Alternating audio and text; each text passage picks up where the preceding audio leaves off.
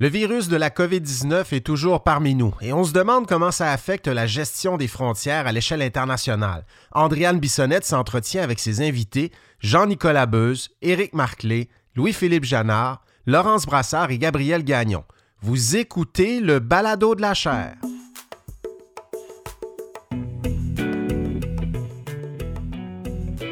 Bonjour tout le monde, je m'appelle Frédéric Gagnon, je suis titulaire de la chaire Raoul Dandurand en études stratégiques et diplomatiques de l'Université du Québec à Montréal et vous écoutez le Balado de la chaire. C'est un balado qui vous permet d'entendre nos conférences si vous les avez ratées et des capsules d'analyse de l'actualité internationale, de l'actualité politique aux États-Unis et de la culture populaire américaine. Je vous souhaite une bonne écoute.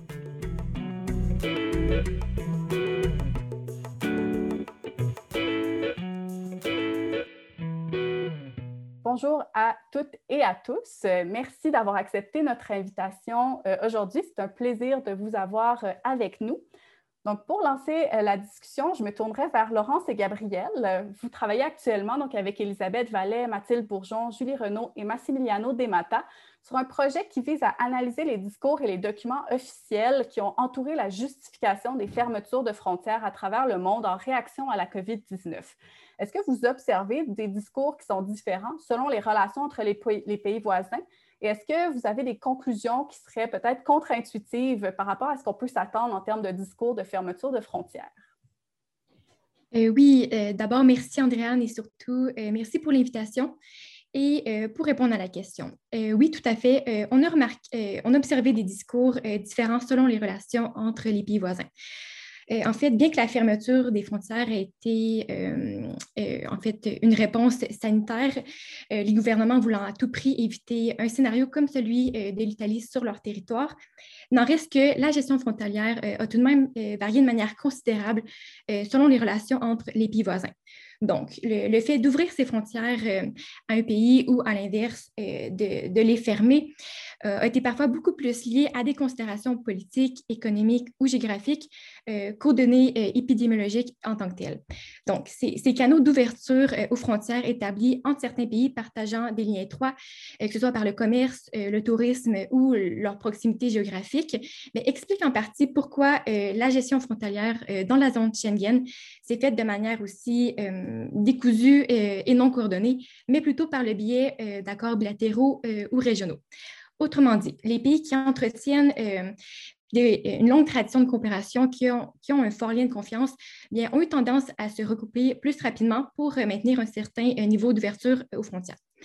Et euh, je crois que, l'un des exemples les plus euh, flagrants de cette gestion frontalière guidée euh, par des motifs autres qu'uniquement sanitaires, eh c'est l'établissement dès le mois de mai 2020 de travel bubbles, soit des, bulles de voyage permettant aux citoyens de certains pays ayant ouvert leurs frontières les uns aux autres eh bien, de, de voyager librement sans, par exemple, avoir à effectuer une quarantaine. Ce qu'on a donc pu observer dans la zone Schengen, c'est donc quelques pays qui ont d'abord, euh, surtout euh, vers la fin euh, du printemps 2020, convenu d'ouvrir leurs frontières les uns aux autres, puis ensuite aux autres membres de l'espace Schengen, plus vers le début de l'été, et ensuite plus tard dans l'été aux pays à l'extérieur de la zone Schengen. Euh, donc, la première bulle de voyage s'est formée euh, à la mi-mai 2020 euh, lorsque les États baltes, soit l'Estonie, la Lituanie et la Lettonie, dont les économies sont très imbriquées, ont décidé d'ouvrir leurs frontières les uns aux autres. Et on a vu éclore ce genre de bulle un peu partout en Europe avec justement des pays qui entretiennent une longue tradition de coopération. que ce soit en Europe centrale avec la Hongrie, la République tchèque et la Slovaquie, ou encore euh, plus au nord euh, avec euh, la Norvège, le Danemark et la Finlande, qui ont formé la bulle nordique, en excluant toutefois la Suède en raison de, son taux d'infection plus, élevé. on comprend donc que si une station sanitaire similaire bon, demeure un prérequis à l'établissement de ce genre de, de bulles de voyage, ben, celles-ci sont, sont, aussi issues de forts liens économiques, politiques ou même historiques. Et justement, si on parle de, liens politiques et culturels euh, ayant influencé la gestion frontalière, bien, on peut simplement passer euh, au Portugal qui a conservé euh, ses frontières ouvertes aux pays parlant majoritairement portugais, bon, dont le Brésil, malgré son taux d'infection parmi vraiment les, plus élevés au monde. Ou encore, on peut penser à la Hongrie, qui a initialement refusé en fait d'ouvrir ses frontières à la liste de pays hors zone Schengen, qui a été publiée par la Commission européenne et qui était considérée comme sécuritaire. Donc, la Hongrie a refusé d'ouvrir ses frontières à cette liste, à l'exception toutefois de la Serbie, puisque justement, bon, la Serbie abrite une importante minorité hongroise, puis les deux pays entretiennent euh, d'étroites relations politiques. Et ce, même genre de, de, liens particuliers existants entre la Hongrie et la Russie ben, peuvent aussi expliquer pourquoi euh, la Hongrie euh, est devenue le premier pays de, de la zone Schengen et en fait l'un des seuls à avoir ouvert ses frontières avec la Russie. Donc, vraiment, on peut voir que tout un, jeu de, de dynamiques qui sous-tendent le fait d'ouvrir ses frontières ou à l'inverse, les garder fermées. Puis Laurence, je vais te laisser poursuivre euh, en parlant des considérations davantage d'ordre économique. Oui, merci. Euh, donc, c'est ça. On a aussi pu remarquer que l'économie, en fait, joue un rôle euh, très important dans l'ouverture des frontières. Les partenaires stratégiques, économiquement parlant d'un pays, vont être davantage susceptibles de se voir inclure sur la liste des pays qui ont le feu vert pour traverser les frontières. Donc, on peut penser ici à l'exemple de la Grèce qui attire particulièrement les investisseurs russes, qui leur a ouvert ses frontières au début septembre, en fait, malgré son taux euh, d'infection élevé pour leur permettre de finaliser euh, plus aisément des euh, contrats d'investissement. Il y a certains pays aussi qui partagent euh, une relation assez distincte en raison de leurs travailleurs, travailleuses frontaliers. Donc, on pense au Luxembourg qui a directement émis en mars une exception pour les quelques 200 000 salariés belges, français et allemands qui traversent quotidiennement en fait les frontières. Il y a aussi euh, des enjeux économiques liés au tourisme qui sont assez parlants. Euh, l'année dernière, à l'approche de la saison estivale, les membres de, euh, de la zone Schengen, oui, ont ressenti une pression économique quand même assez importante pour ouvrir les frontières, notamment pour revitaliser le tourisme qui représente en fait 10% de l'économie de l'Union européenne. Puis, pour plusieurs membres, la réouverture de leurs frontières était un risque nécessaire en fait pour leur survie économique, en partie dans les pays du sud de l'Europe qui, qui ont été euh, durement touchés par la pandémie. Donc, euh, en fait, ça l'explique pourquoi l'été dernier, un certain nombre d'États euh, dont les économies dépendent fortement du tourisme, qui ont décidé d'assouplir les restrictions de voyage, même s'ils étaient confrontés à un nombre quand même élevé d'infections, en fait plus élevé qu'au printemps. Euh, on a un, autre exemple d'une forte implication économique qui s'est répercutée sur la gestion euh, frontalière, puis c'est celui des travailleurs, travailleuses saisonniers et saisonnières qui sont en provenance de l'Europe de l'Est et qui travaillent en fait en agriculture dans les pays de l'Ouest. Euh, la pandémie de la COVID a mené, en fait, a mis en évidence la dépendance des pays d'Europe de l'Ouest à la main-d'œuvre issue de l'Europe de l'Est. On peut penser ici à l'Allemagne qui a offert une autorisation spéciale à plus de 80 000 travailleurs et travailleuses saisonniers et saisonnières en provenance de la Roumanie ou de la Pologne et en fait leur a fourni le transport euh, pour qu'ils et elles puissent venir euh, s'occuper des récoltes dans les champs.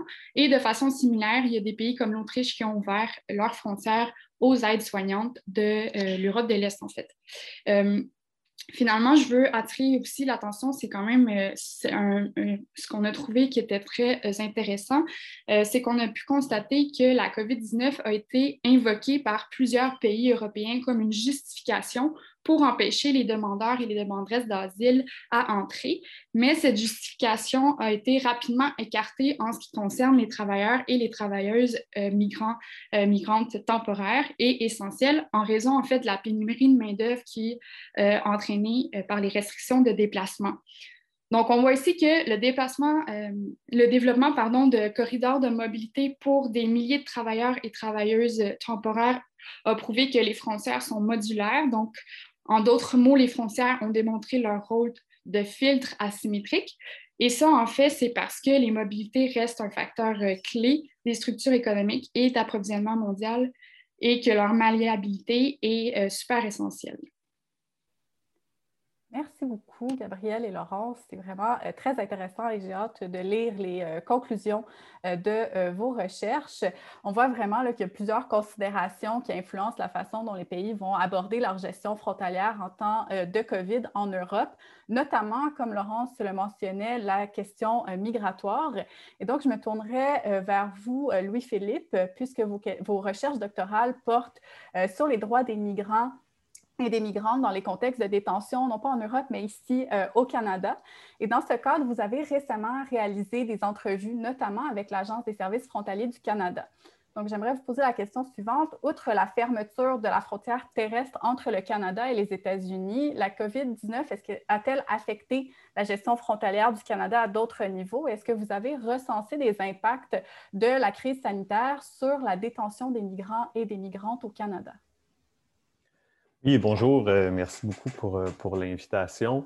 Euh, une petite note avant de commencer. Les entrevues que j'ai réalisées, je les ai faites avant le début de la pandémie, donc je n'ai pas pu parler de la situation sanitaire directement avec les, gens de l'Agence des services frontaliers, la SFC.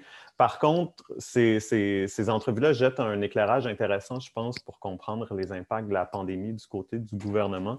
Puis c'est intéressant d'ailleurs d'entendre Gabriel et Laurence, puisqu'il y a vraiment des, des parallèles clairs à établir entre la gestion de la frontière par le Canada euh, avec celle qu'elles ont pu constater euh, en Europe.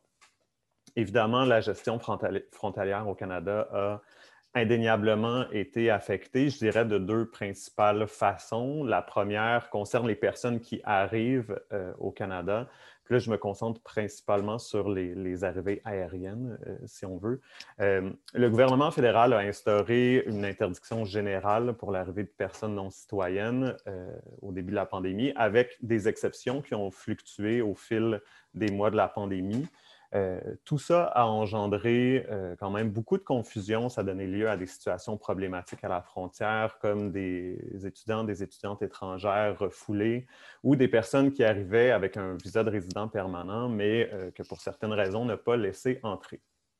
Ça s'est traduit du côté statistique par une énorme diminution du nombre de voyageurs. Je pense que ça, c'est un premier impact fondamental pour la gestion des frontières dans la mesure où les membres euh, du personnel de la SFC sont en temps normal très accaparés par ces arrivées. Ça, génère beaucoup de travail du côté euh, gouvernemental. Mais ensuite, au-delà de la frontière physique, il y a tout un tas de mesures qui agissent comme autant de filtres pour empêcher les personnes jugées indésirables de parvenir au Canada, puis indésirables, évidemment, je le mets entre guillemets. Euh, toutes ces mesures-là sont restées en place, donc des personnes comme celles qui veulent demander l'asile vont maintenant faire face ou font maintenant face à davantage d'obstacles. Euh, puis on le voit d'ailleurs dans les statistiques. Euh, là où on sort un peu plus de l'ordinaire, c'est dans le déploiement de mesures qui visent les personnes citoyennes de part et d'autre de la frontière. Euh, on le sait, depuis janvier, il y a des tests de dépistage obligatoires qui sont exigés euh, avant, l'arrivée. Et depuis euh, février, pour la majorité des personnes qui arrivent par avion, il y a tout un train de mesures de surveillance qui se sont ajoutées avec séjour obligatoire à l'hôtel, quarantaine surveillée avec la collaboration des forces policières. donc, on, dirait qu'on assiste à une espèce de déploiement de la frontière en, aval et en amont de la frontière mais euh, que ce déploiement-là vise euh, les citoyens, euh, les citoyennes elles-mêmes, donc une sorte de gestion pénale de la frontière qui vise les personnes citoyennes, ça, ça me semble assez particulier comme développement. Maintenant, la deuxième façon dont la pandémie a affecté la gestion frontalière concerne le renvoi de personnes non citoyennes. Il y a d'abord eu entre mars et novembre 2020 une suspension des renvois euh, hormis au Québec, là, où la suspension aurait été maintenue depuis, euh, depuis la fin novembre. Euh, donc, suspension des renvois, sauf pour les personnes qui veulent quitter volontairement le Canada ou les personnes qui présentent ce qu'on appelle des motifs graves d'interdiction de territoire, donc des, des éléments comme de la criminalité organisée. Toutefois, malgré la suspension, il y a eu en 2020 plus de renvois que pour n'importe quelle année depuis 2015, ce qui est vraiment, euh, à mon sens, surprenant. Euh, J'émettrais quelques, quelques hypothèses. Bon, selon l'Agence des services frontaliers, environ les deux tiers des quelques 12 000 renvois auraient été des renvois volontaires donc des personnes qui ont demandé à retourner dans leur pays d'origine. Euh, on sait que les mesures prises dans le contexte de la pandémie, comme les différentes restrictions, le télétravail, maintenant ici au Québec, le, couvre-feu, euh, toutes ces mesures-là rendent euh, la vie des personnes qui ont un statut précaire plus difficile. Peut-être qu'un certain nombre d'entre elles ont préféré rentrer dans leur, dans leur pays d'origine. Et euh, pour l'autre tiers des, personnes renvoyées, euh, la, SFC dit s'être concentrée sur les cas d'interdiction de territoire grave. Euh, donc, toutes les personnes que j'ai rencontrées pendant ma recherche m'ont dit à quel point leur charge de travail était élevée. mon hypothèse, c'est que les membres du personnel de la SFC, qui sont normalement accaparés par un grand nombre d'arrivées, ont peut-être redirigé leurs efforts vers les personnes déjà présentes au Canada. Mais ce ne sont que, pour l'instant, que des hypothèses qui devraient être vérifiés. Euh, évidemment, tous ces changements-là ont eu des impacts importants sur les, pratiques de détention au Canada. Euh, dès le départ, euh, donc dès le début de la pandémie, il y a une suspension des visites dans les différents centres de détention gérés par l'agence. Donc, la famille ou les avocats, les avocates ne pouvaient pas aller visiter. Euh, les personnes détenues, mais aussi les organismes de la société civile qui normalement ont accès au centre de détention, euh, ce qui fait en sorte que l'isolement des personnes détenues est très grand. Euh, il y a rapidement des inquiétudes qui ont été exprimées quant à la difficulté à mettre en place et à respecter les mesures sanitaires dans les centres de détention. Euh, il y en a un pas loin d'ici, à, à, Laval, euh, où des personnes ont entamé une grève de la faim dès la fin mars 2020 pour demander à être libérées. Il y a eu d'autres grèves de la faim plus tôt cette année. Et également, on a recensé quelques cas de COVID, de COVID-19 au centre de détention à Laval. Euh, donc, pour des raisons à la fois sanitaires, mais aussi juridiques, plusieurs personnes ont été remises en liberté euh, dans les premières semaines de la pandémie. Euh, le tribunal autorise un recours plus grand à ce qu'on appelle les solutions de rechange à la détention en raison de la pandémie. Euh, dans la région de Montréal, ça s'est concrétisé aussi, euh, notamment grâce à l'aide d'organismes communautaires comme Solidarité sans frontières qui ont aidé à mettre sur pied de, telles solutions de rechange. Euh, mais sur le plan juridique aussi, la détention doit se justifier en fonction d'un objectif du droit de l'immigration. L'exemple, le plus évident étant celui euh, d'effectuer le renvoi. Mais maintenant, avec une suspension des renvois sans possibilité d'effectuer un renvoi, la détention devient plus difficile à euh, justifier. Euh, par la suite, avec la diminution des voyages internationaux, il y a une diminution du nombre de nouvelles détentions. Bon, par exemple, au centre de Laval, on passe d'environ 50 personnes détenues par jour d'une population de 50 personnes qui se retrouvent en même temps au centre euh, on passe de 50 personnes à entre 5 et 20 personnes pendant euh, la pandémie. Euh, les cas de détention vont concerner donc des personnes déjà présentes au Canada.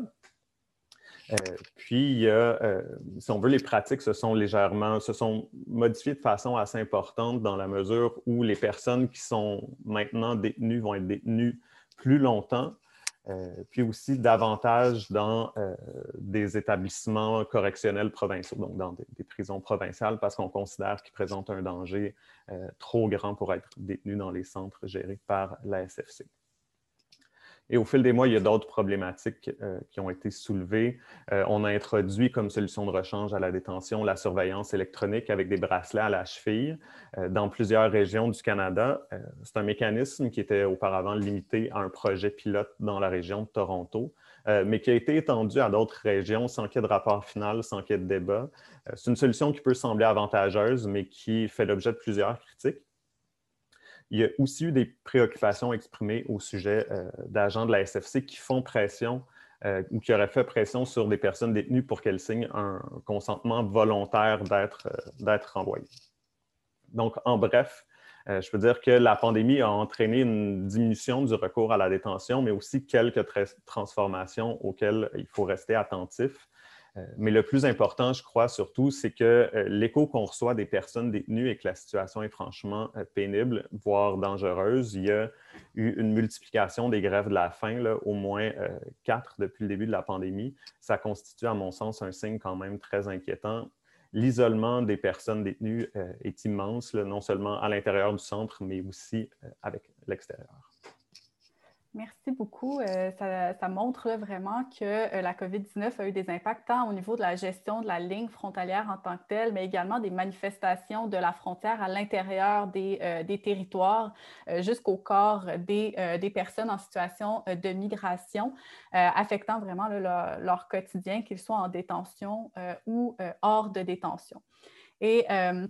J'aimerais maintenant explorer davantage ces dynamiques de terrain-là en me tournant vers euh, Jean-Nicolas Hubbers, qui est actuellement euh, au Yémen.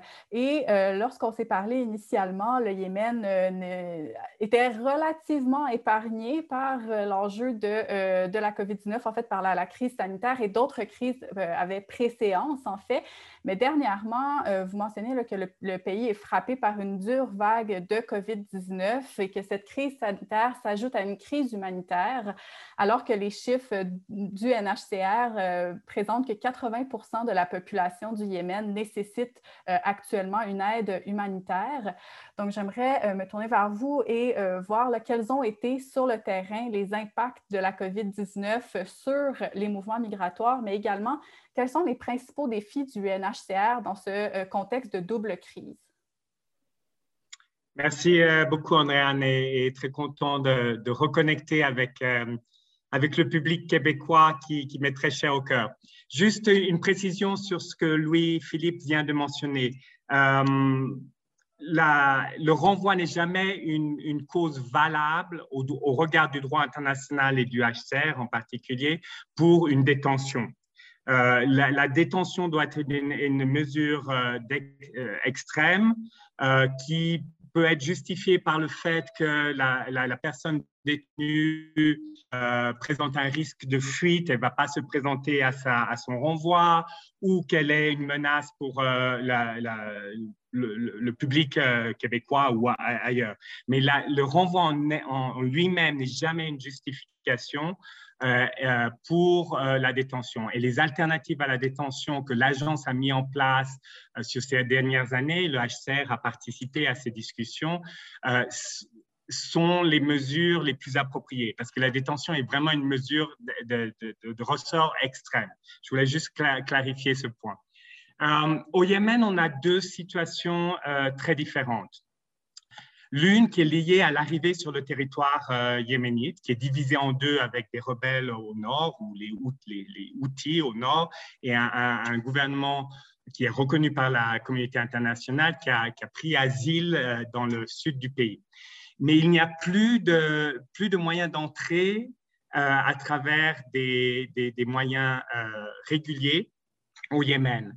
Pour ceux qui, voient une, carte du Yémen, c'est euh, entouré par la mer, le golfe d'Aden, avec euh, de l'autre côté Djibouti, la Somalie, donc des pays pas forcément très stables.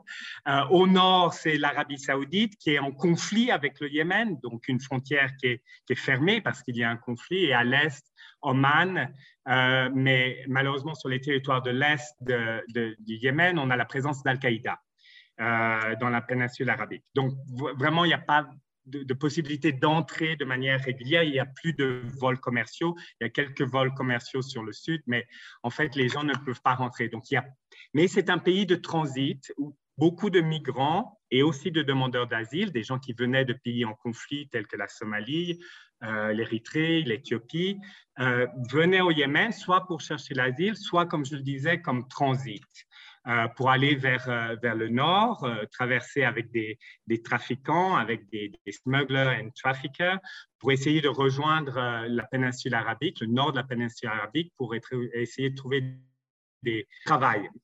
ce qui est intéressant de noter, c'est qu'avec la, la, pandémie, l'OIM, l'Organisation internationale des migrations, a noté une décroissance de près de 90% de ces arrivées sur le territoire national. Et, c'est intéressant de voir comment euh, les trafiqueurs eux-mêmes ont en fait euh, diminué leur trafic parce qu'effectivement, quand vous mettez 50 euh, personnes sur un bateau, s'il y en a une qui est infectée, les 50 personnes seront infectées et les trafiquants perdent, perdent leur possibilité d'exploiter ces gens puisqu'ils vont être tous malades, il n'y a plus de moyens de les exploiter à leur arrivée au Yémen ou en Arabie saoudite. Donc, les, arrivées ont beaucoup diminué. Euh, ce qui s'est passé de manière très intéressante, c'est que l'Arabie saoudite a renvoyé un nombre, impressionnant de travailleurs euh, yéménites, euh, en particulier des travailleurs qui étaient exploités et qui étaient sans statut légal, au Yémen pour essayer de limiter les cas de, de, personnes infectées étrangères, donc yéménites, sur leur territoire. Donc, ils les ont renvoyés au Yémen à travers euh, la frontière avec euh, le territoire qui est contrôlé par les outils.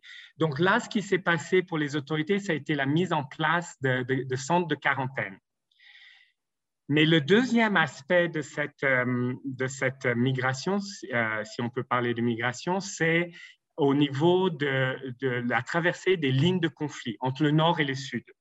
Parce qu'il y, a il y a plus de 50 lignes de conflit actives en ce moment au Yémen mais les gens continuent à traverser, en particulier pour trouver refuge en tant que Yéménis d'un côté ou de l'autre en fonction de ce qui se passe sur le terrain, des discriminations, des attaques, etc.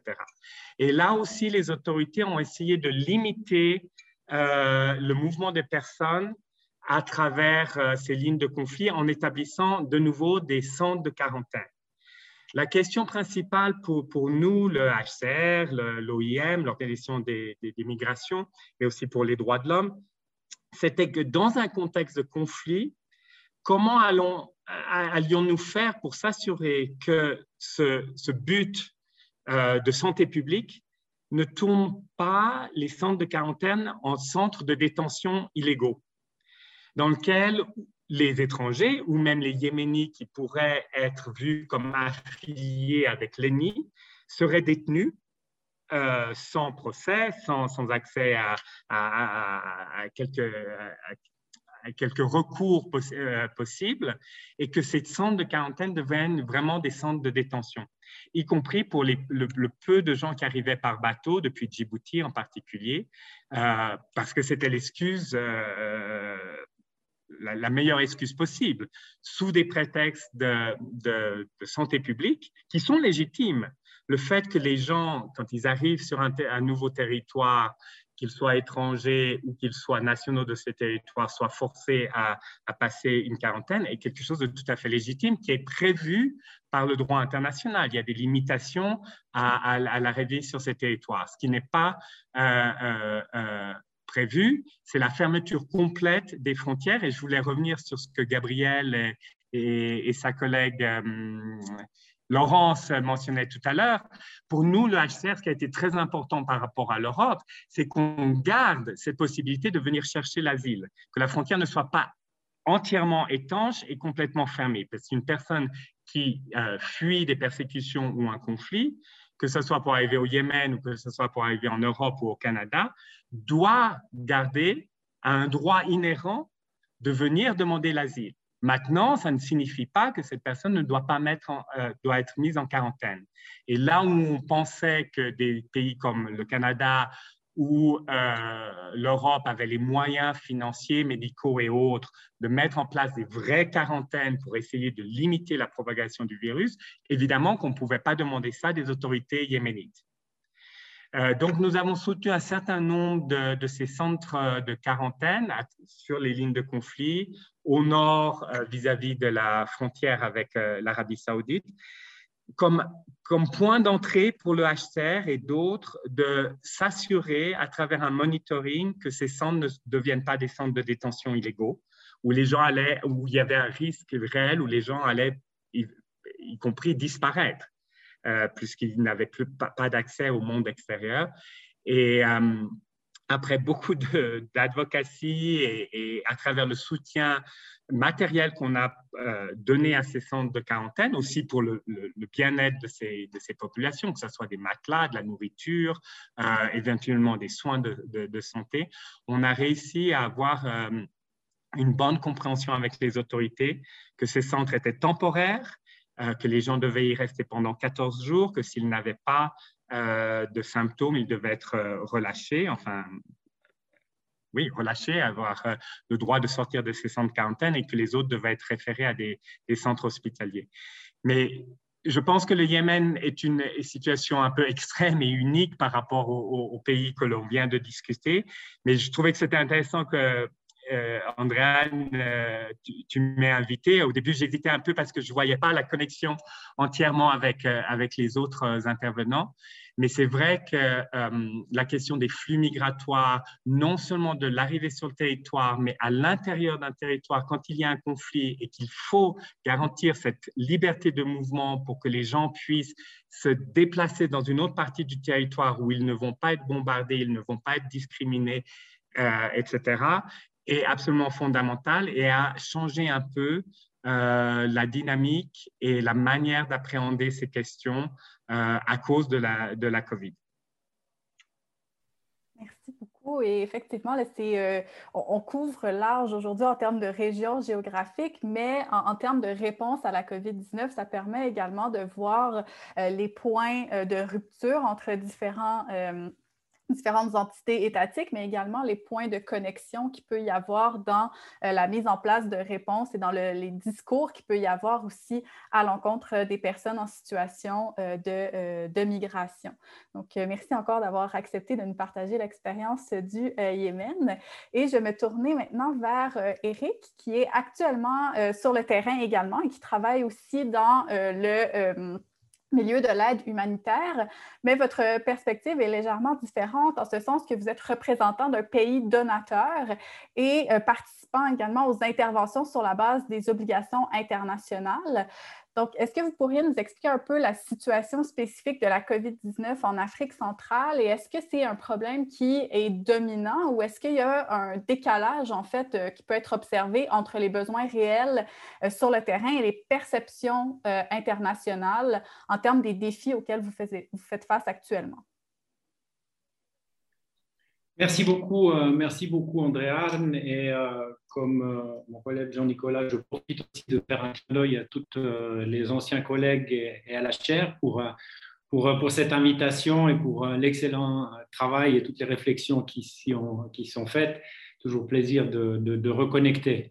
Clin d'œil aussi au Yémen pour y avoir été en, mission pendant, pendant un bon moment également.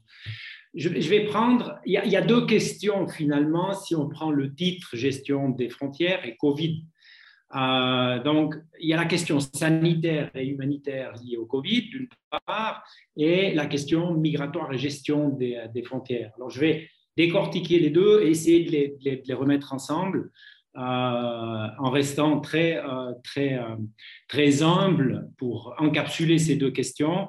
L'Afrique, c'est 55 pays, 2000 ethnies, autant de langues, cultures, traditions, une histoire complexe, euh, une histoire politique aussi complexe, euh, qui marque encore les systèmes politiques euh, aujourd'hui.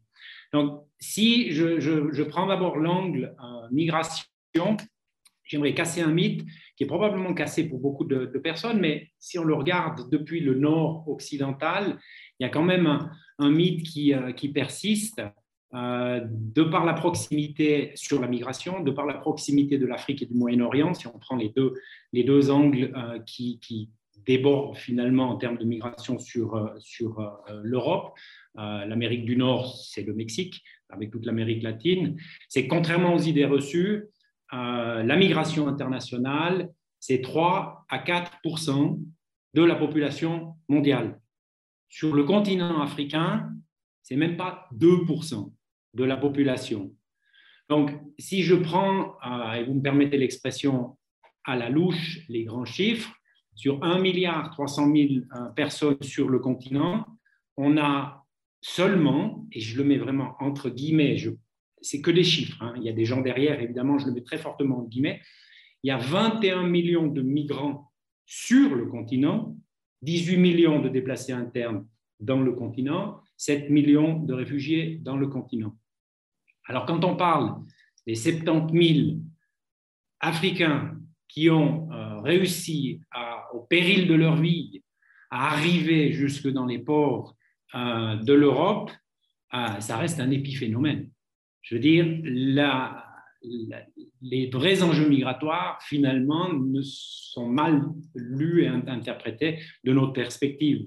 Parce qu'au-delà de, ces chiffres, finalement, c'est le principe même de devoir migrer, de se déplacer, de devoir se réfugier, comme Jean-Nicolas l'a mentionné euh, aussi, et le connaît très bien avec le HCR, et l'impact humain et, humanitaire. Et tout ça aggravé aujourd'hui avec euh, la, pandémie.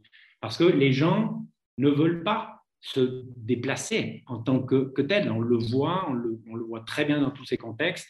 Euh, les personnes quittent pas leur pays euh, parce que parce qu'ils ont envie. Je veux dire, la question, elle est donc particulièrement importante en, Afrique, avec ses conséquences humaines et, euh, humanitaires, mais finalement assez marginales.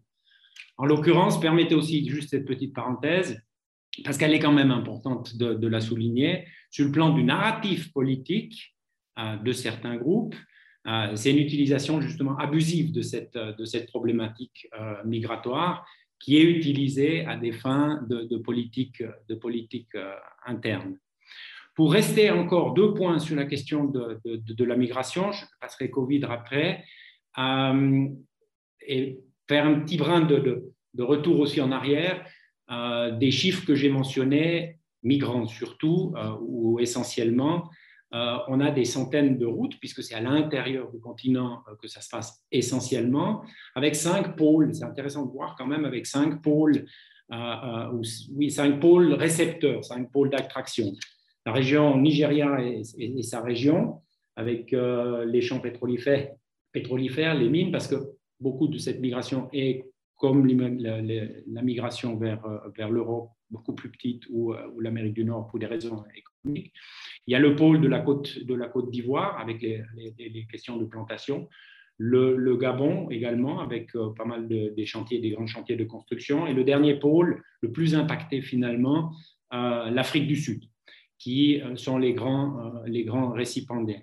Aujourd'hui, ça a un tout petit peu changé. ça, c'est traditionnel, ça reste malgré tout ces, pôles. Ça a un peu changé.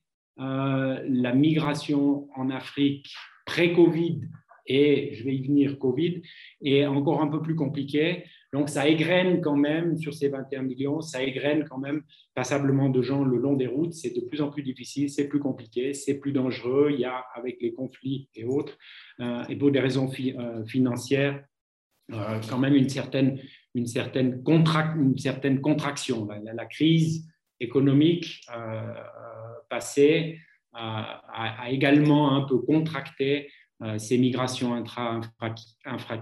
infra-africaines, pardon, et je pense, euh, mais ça c'est peut-être le dernier point quand on fera un petit wrap-up, euh, qu'il y aura des effets permanents également avec la, Covid.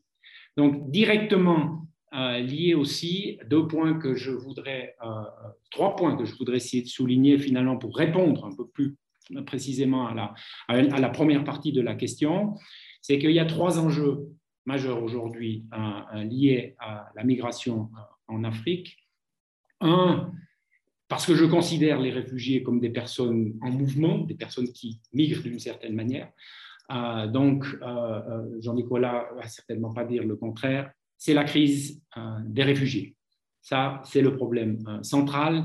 C'est l'Éthiopie, c'est la Centrafrique, c'est la bande sahélienne, c'est la Somalie, c'est le Sud-Soudan directement lié à la Covid maintenant, mais nettement moins visible, mais tout autant dévastateur et qui aura des effets à beaucoup plus long terme, c'est le, tarissement de ces migrations économiques, c'est la baisse des transferts d'argent.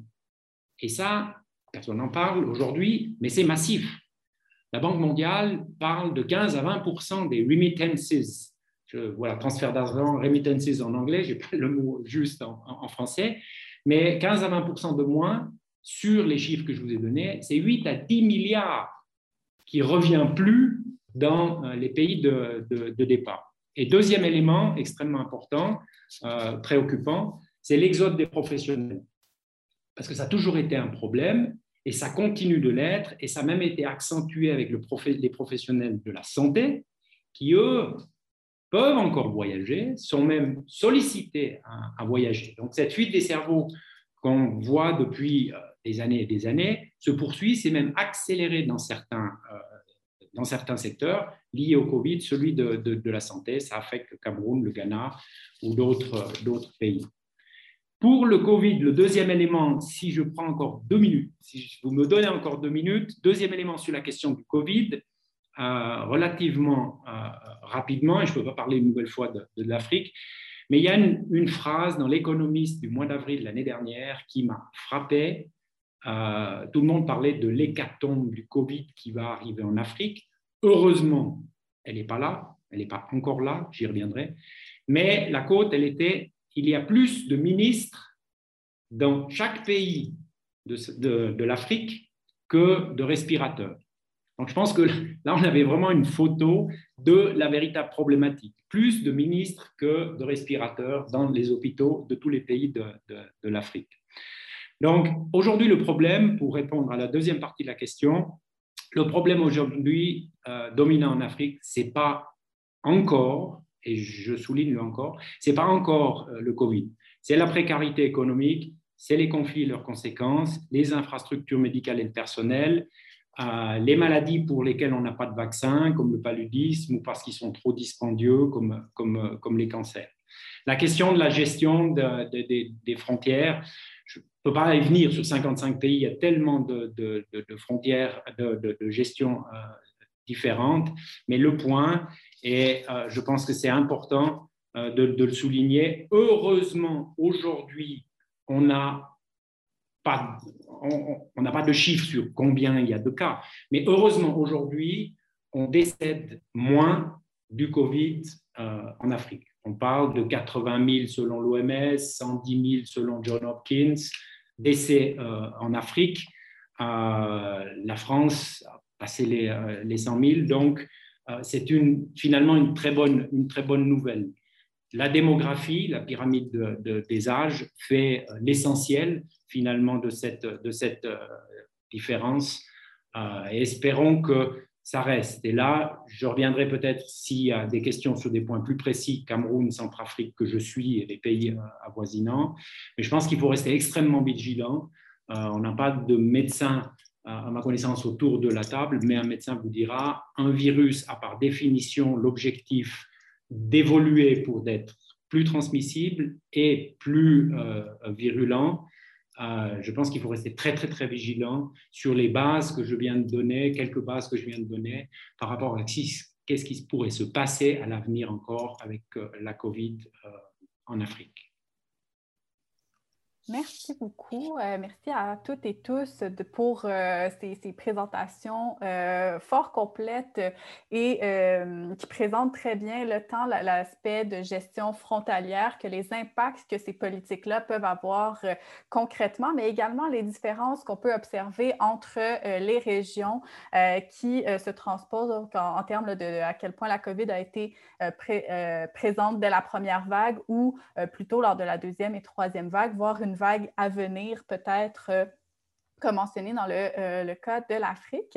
J'aimerais vous entendre euh, rapidement donc, sur une question plus globale et pour sans, vous demander de prédire l'avenir, mais quand même de, de, vous entendre selon vos champs d'expertise spécifiques, à, savoir est-ce que ces modifications dans termes de gestion euh, frontalière des États qu'on observe euh, durant la COVID-19 et qui ont des conséquences directes, donc comme je mentionnais, sur les populations migrantes, euh, seront en fait un nouveau 11 septembre 2001, en ce sens que est-ce que cet état d'exception de gestion frontalière se transformera en état permanent? Donc, je lancerai peut-être Gabriel et Laurence et suivre l'ordre de, de, présentation pour vos questions sur, sur cette question. Oui, merci. c'est super intéressant en fait comme question parce qu'au cours de la, pandémie, on a pu voir un, nouveau vocabulaire qui a été développé. Puis en fait, il y a une modification clairement de nos façons de voyager. On en a parlé un petit peu plus tôt. Euh, il y a les bubble travels qui sont un bon exemple de ce phénomène-là. Puis maintenant, euh, il y a également ce nouveau terme qu'on voit de plus en plus qui est le vaccine passport. Euh, le passeport de vaccination, en fait, c'est un document qui va prouver que les voyageurs ont été vaccinés contre la COVID-19, qui vont leur permettre de ne pas avoir à se soumettre à la quarantaine puis aux tests nécessaires. Et en Europe, en fait, cette idée de mettre en place un passeport qui a été développé qui s'appelle le Green Passport Va permettre aux voyageurs de circuler librement à l'intérieur de la zone. dans le fond, la documentation de vaccination, ce n'est pas nouveau. En fait, on peut penser euh, notamment à la fièvre jaune où on doit prouver qu'on a été vacciné. Mais l'aspect majeur euh, qui fait la différence dans cette documentation-là, c'est euh, la composante digitale. Puis, en fait, dans cette nouvelle façon d'envisager un contrôle supplémentaire de façon numérique, on soulève plusieurs questions, en fait, notamment quant à la protection des données privées, à l'accessibilité ces passeports digitaux-là, en fait, qui demandent à avoir un téléphone intelligent et évidemment l'accès au vaccin à travers le monde parce qu'une preuve de vaccination implique en fait d'être vacciné. Puis ça, ça nous amène à penser aux disparités qui sont déjà super importantes entre les pays du Nord et du Sud global. Puis je pense que ce nouveau processus de vérification-là peut euh, creuser cet écart euh, euh, à, certains, à certains écarts qui est déjà super important. Il y a Gabriel qui voulait ajouter un petit point aussi également. Euh, oui, ben, d'abord, merci Andréane. Je pense tellement que c'est une question importante euh, à se poser présentement. Euh, bon, donc, comme ça a été mentionné, le durcissement des frontières s'est parfois vraiment transformé en comme une attaque contre le droit d'asile, je pourrais dire. Et bon, tantôt, je disais que la, gestion des frontières dans la zone Schengen s'est faite de manière pas du tout coordonnée entre les. Mais bien, ça a été un peu la même chose en ce qui concerne en, ce qui concerne les réponses très différentes qui ont été appliquées euh, en matière de demande d'asile et, qui illustrent encore une fois le, fil que les gouvernements de l'espace euh, Schengen ont été autorisés un peu à placer sur leurs engagements internationaux en, pleine pandémie. il faut dire que la COVID-19 a offert un super prétexte pour certains gouvernements pour renforcer leur contrôle frontalier en transformant parfois leur, politique sanitaire en une forme de, politique anti-migratoire. Et tout ça, ça s'est répercuté évidemment euh, bon, sur les sauvetages en mer, sur l'augmentation euh, du nombre de refoulements euh, des migrants aux frontières, parfois même fait en connivence avec Frontex, ou sur les trajectoires prises par les migrants qui sont de plus en plus dangereuses. Euh, plus concrètement, on peut penser à l'Italie où euh, Matteo Salvini a profité de la pandémie pour fermer pour la première fois de l'histoire euh, du pays les ports italiens sous prétexte que ça serait bon, devenu des lieux non sécuritaires pour le débarquement des migrants. D'ailleurs, l'île de Malte a suivi le pas et fait, fait la même chose et conséquemment, c'est des centaines de personnes qui se sont retrouvées bloquées en mer, qui ont été bon, carrément renvoyées en Libye. Euh, ou encore, on peut penser euh, à la Hongrie où, le premier ministre Viktor Orban euh, a suspendu l'accès des demandeurs d'asile à ces zones de transit aussitôt que le 1er mars, alors qu'il va avoir fermé ses, frontières aux non-nationaux deux semaines plus tard, le 17 mars, si je me trompe bien. alors, ça montre bien à quel point la frontière peut servir de bloquer certains flux particuliers qu'on juge comme indésirables. Mais euh, surtout, ce qu'il faut comprendre, c'est que ces politiques visant à restreindre l'arrivée des migrants euh, bon, dans la zone Schengen, euh, tout comme la, militarisation de la frontière, la, surveillance des frontières avec des technologies de plus en plus poussées, puis l'externalisation des frontières vers des pays tiers comme la Libye le Maroc, eh bien, ça se préparait déjà depuis plusieurs années et la COVID-19 va avoir été presque rétroactivement utilisée comme justification. En fait, on, peut dire que la pandémie va avoir simplement euh, accéléré une tendance déjà bien entamée. Alors euh, oui, je pense qu'on va avoir une, Europe ou même un, monde entier où les frontières seront plus euh, strictes, plus persistantes que ce à quoi on est habitué, mais surtout des frontières qui vont cibler des groupes plus spécifiques comme les, comme les populations migrantes. Merci beaucoup. Donc, effectivement, euh, un justificatif pour poursuivre quelque chose qui était euh, potentiellement déjà, euh, en fait, qui était déjà présent avant et qui s'accentue avec la réponse à la COVID-19. Je me tournerai maintenant vers Louis-Philippe au niveau de la gestion frontalière au Canada et la détention ou de façon plus générale aussi, si, si vous voulez aller plus vaste que le Canada. Croyez-vous donc qu'il y aura permanence de cet état d'exception? Bien, évidemment, c'est difficile à dire. La situation évolue rapidement. Aujourd'hui, je donne pas tout à fait la, la même réponse que celle que j'avais préparée lorsque l'événement devait avoir lieu un peu plus tôt cet hiver. Euh, le, croisement entre les politiques d'immigration et les inquiétudes liées à la santé euh, n'est pas nouveau. au Canada, on n'a qu'à penser à la, station de Gros-Île au 19e siècle où les, immigrants, les immigrantes irlandaises étaient gardées euh, en quarantaine. des interdictions d'entrée pour des questions de maladie figurent dans les lois canadiennes depuis le début du 20e siècle. Il y a encore des interdictions de territoire aujourd'hui qui figurent dans, la loi actuelle à ce sujet-là. Euh, pour ce qui est du Canada, les, restrictions de frontières qui se sont ajoutées au cours de la dernière année sont dues à une situation qui, je l'espère, euh, va être relativement circonscrite euh, dans le temps. Mon impression, c'est que malgré l'avis des scientifiques qui nous disent qu'on peut s'attendre dans le futur à davantage de, de pandémies en raison de l'exploitation des ressources naturelles, la menace sanitaire actuelle est perçue comme relativement temporaire. au Canada, la pandémie a aussi mis en lumière euh, les, nombreuses contributions des personnes non citoyennes dans plusieurs euh, secteurs de la société. Euh, bon, un sujet qui a rapidement occupé les esprits au début de la pandémie, c'est celui des travailleurs étrangers temporaires.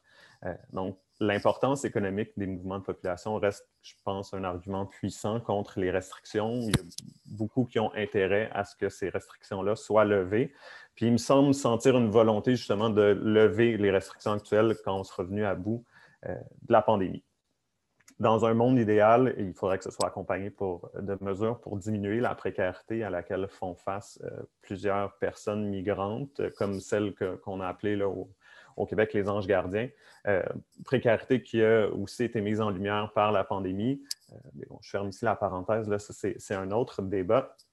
Mais euh, bon, ceci dit, il reste à voir comment la levée des restrictions euh, va s'opérer. Il va probablement y avoir davantage de surveillance du côté de la santé pour, pour un bout de temps. Euh, on discute de l'idée d'un passeport vaccinal. effectivement, là, comme le, disait Laurence, je pense que ce, genre de mesure-là va créer davantage d'inégalités. On n'a qu'à voir la distribution inéquitable des vaccins entre les pays. Donc, si on va de l'avant avec une initiative comme ça, euh, mon impression, c'est qu'on va créer sur le plan mondial encore davantage d'inégalités euh, au chapitre de la liberté de circulation. Euh, nous, dans les pays privilégiés, allons pouvoir reprendre certaines habitudes de voyage, alors que les gens dans les pays moins privilégiés vont faire face à des obstacles supplémentaires, l'accès au vaccin, mais aussi aux documents qui attestent du vaccin ou même à la technologie nécessaire pour avoir le passeport.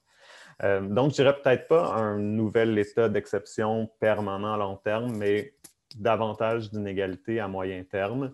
Euh, maintenant, la question qui se pose dans ce cas-là, c'est comment on va faire face à ces inégalités-là par une approche davantage sécuritaire et pénale.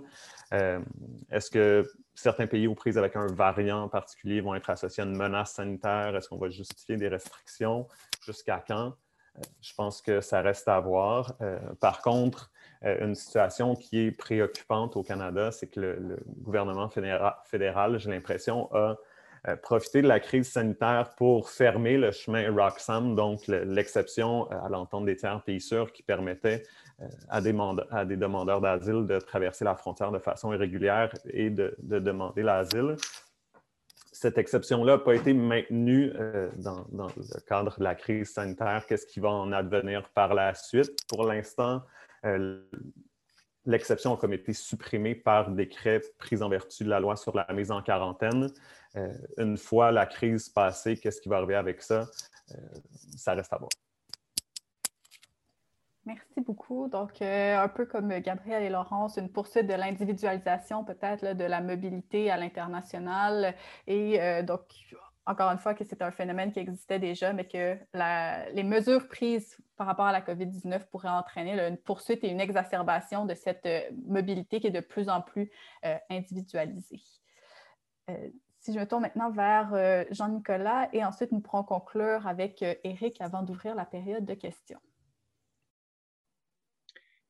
very briefly on my uh, on my side because I um, indeed nobody has a crystal ball uh, the, uh, with respect to how the, oh pardon je parle en, anglais. Personne désolé je vais essayer d'être très court parce que euh, j'ai pas une boule de cristal sur euh, l'impact de, la Covid.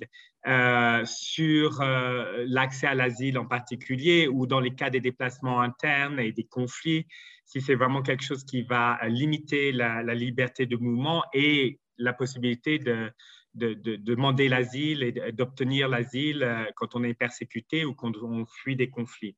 Ce qui est très clair, euh, par contre, et je, rejoindrai un peu Gabriel euh, sur ce point et, un peu ce qu'a dit Louis-Philippe par rapport au, au chemin de la colle, c'est l'utilisation par certains politiciens et certains décideurs de la COVID comme un argument pour faire encore plus peur, effrayer les, populations locales quant à l'arrivée massive, non seulement de, migrants qui ont des mauvaises intentions et de réfugiés qui trichent le système, mais qui en plus seraient malades et, nous affecteraient, nous, en Occident. Donc, ce qui, me fait plus peur, c'est en fait l'utilisation par euh, les politiciens populistes et le populisme autour de la question des migrations, euh, comme l'a euh, rappelé tout à l'heure Eric. Les, migrations, si on regarde même pas la question des réfugiés, mais c'est aussi le cas pour les réfugiés, elle est interne à l'Asie, elle est interne à l'Afrique et très peu de gens, en définitive, ont les moyens où, ont le succès de pouvoir arriver en Europe ou aux, États-Unis et au Canada. Euh, ce, que, je pense qui est inquiétant plutôt, c'est le populisme et comment ça, ça, déformé tout euh, le narratif sur la question de, l'asile ou même de la migration à but économique ou à but d'études ou de réunification familiale, qui sont des choses qui sont naturelles et qui ont existé de tout temps et qui font partie en particulier un pays comme le Canada devrait le savoir mieux que quiconque, qui font partie du DNA euh, de, ces, nations. C'est la question, comme l'a dit euh, tout à l'heure euh, Gabriel, de, l'utilisation de la frontière comme véritablement un mur où toutes ces questions migratoires doivent être traitées depuis le pays de provenance ou le pays de transit. On voit très bien ça avec euh, les États-Unis et le Mexique. Euh, on voit ça avec l'Europe la Grande-Bretagne euh, voulait un moment, a proposé à un moment de, de, de outsourcer la, question de l'asile en disant, en genre, vous pouvez attendre ailleurs qu'en Grande-Bretagne pour demander l'asile. On ne sait pas très bien où et dans quelles conditions, mais ça, c'est pas forcément euh, leur priorité. C'est ça qui est vraiment inquiétant et le fait que, comme on avait utilisé le, 9-11, euh, la question de, du soi-disant grand guillemets, de la lutte euh, globale contre le terrorisme comme argument pour euh, empêcher euh, les gens de, bouger alors que c'est la nature humaine et c'est au bénéfice des économies, des politiques, des cultures de tous ces pays qui reçoivent des migrants. et sur le cas de l'asile, vraiment dénier un, droit fondamental que toute personne qui subit des persécutions à cause de, de ces de sa, pensée politique, de, ses, son orientation sexuelle, de, euh, euh, ses croyances religieuses, etc., euh, ou qui est en train de fuir un conflit, le déni de ce droit fondamental à, l'asile, c'est ça, c'est ça, à mon avis, qui est le plus, le plus marquant sur ces 10, 15 dernières années. C'était toujours mieux avant, c'est sûr. Et la COVID ne va pas aider. Je vais passer la balle euh, tout de suite à euh, Eric. Oui, merci. Mais je, partage, euh, je partage beaucoup, beaucoup de points qui ont été mentionnés, Louis-Philippe en, particulier. On a quand même une forte, une forte propension à, à, transformer l'exception en quelque chose de permanent. Je veux dire, on est assez bon avec, avec ça, je veux dire, parce qu'on voit ce qui nous arrange et puis voilà, on teste, on y va. Et puis finalement, des exceptions deviennent, des normalités.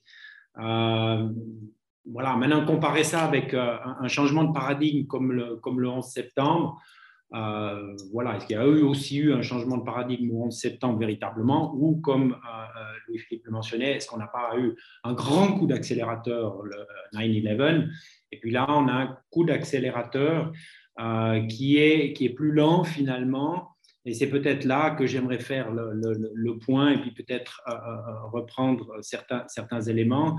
C'est que, bon, on tâtonne déjà, comme on, l'a mentionné, on, improvise encore, même si on est une année plus tard, en tout cas ici, de, de la perspective que, que, que, je peux avoir. Et comme tous les autres virus, il va rester. Il va rester avec, avec nous. Espérons qu'il ne va pas muter encore euh, plus que ce qu'il a déjà muté, qui ne sont pas les 4-5 variants, mais déjà plusieurs centaines, voire milliers de, fois. mais si on regarde sur le plan médical, on maîtrise 6 ou 7, par vaccin, 6 ou 7 grandes maladies, fièvre jaune, hépatite, scarlatine et d'autres. on a éradiqué un seul virus, la variole, jamais rien éradiqué. Donc, on ne va pas s'en débarrasser demain matin. Donc, je pense qu'il y a des changements euh, qui ont, euh, euh, au niveau et je les prendrai, je les prendrai à, plusieurs niveaux. Des changements au niveau des comportements euh, sociaux, d'une euh, part, qui ne vont pas revenir de, de, sitôt. Prenons simplement euh, l'élément de, de, la collade ou de la poignée de main. Je ne suis pas sûr qu'en faisant des tournées de conférences, en voyant des gens avec nos travail et tout ça, on va, on va revenir à ce, à ce genre de choses. Les changements dans le monde du travail, de l'événementiel, dans le monde du tourisme, il y a beaucoup de choses qui, qui changent. Donc, évidemment, les euh, mesures qui ont été euh, temporairement bénéfiques, et comme ça a été dit par mes collègues, temporairement euh, bénéfiques, alors que ça soit sous l'angle populiste, sous l'angle sécuritaire, sous l'angle sanitaire, sous l'angle économique, qui ont été bénéfiques avec une gestion des frontières plus, ténue, plus, plus stricte, vont, je crains, vont, vont perdurer.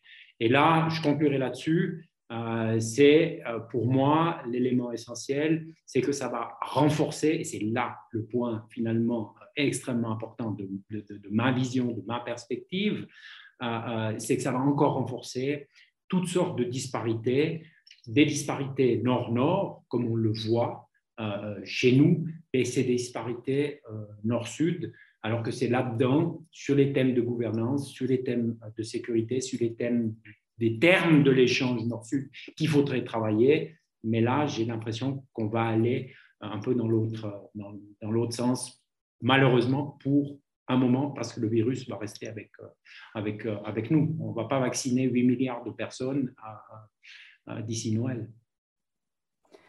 Merci beaucoup. Merci à toutes et tous pour cette discussion qui a vraiment été euh, très intéressante et, euh, et, captivante. Et je pense que vos recherches et euh, votre travail sur le terrain ont suscité beaucoup d'intérêt. Et j'espère que ça l'a inspiré certaines personnes, dont des étudiants, soit à aborder ces enjeux-là dans leurs travaux de recherche ou à s'intéresser à l'aspect humanitaire, donc après leurs études.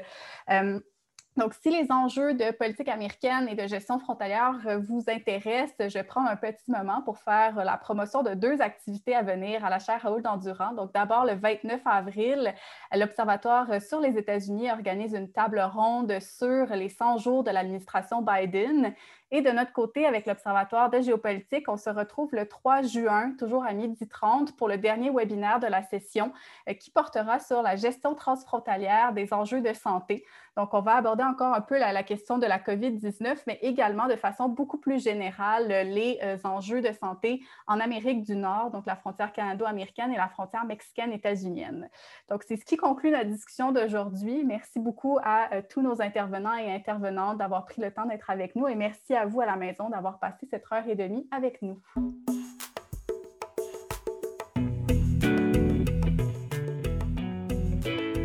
Je vous remercie d'avoir écouté ce balado de la chaire. Si vous voulez nous poser vos questions, vous pouvez le faire sur les médias sociaux de la chaire Raoul Dandurand, sur Facebook, Twitter et Instagram, en utilisant le mot-clic Balado de la chaire. Je vous invite également à consulter notre site Internet si vous voulez rester à l'affût de nos activités au www.dendurant.ucam.ca. Et sur ce site Internet, vous pourrez aussi vous abonner à notre lettre d'info de la chaire. Et d'ici la semaine prochaine, regardez notre site Internet. On tiendra le 29 avril à 12h30 un webinaire sur les 100 premiers jours de Joe Biden. Donc, on fera un bilan des 100 premiers jours du président sur les questions économiques, les questions climatiques, la gestion des questions raciales, la politique étrangère. J'aurai euh, l'occasion de discuter de ces thèmes-là avec Ginette Chenard, Raphaël Jacob et Julien Touret. L'inscription à cette activité est gratuite et toute l'information est disponible sur notre site Internet au www.dendurant.ucam.ca. Et en terminant, si vous aimez le balado de la chair, ben, n'hésitez pas à nous le dire sur votre plateforme d'écoute préférée. Un 5 étoiles est toujours grandement apprécié. Ce balado a été co-réalisé par Philippe-Julien Bougie et Clément Hamelin. Allez, à la semaine prochaine!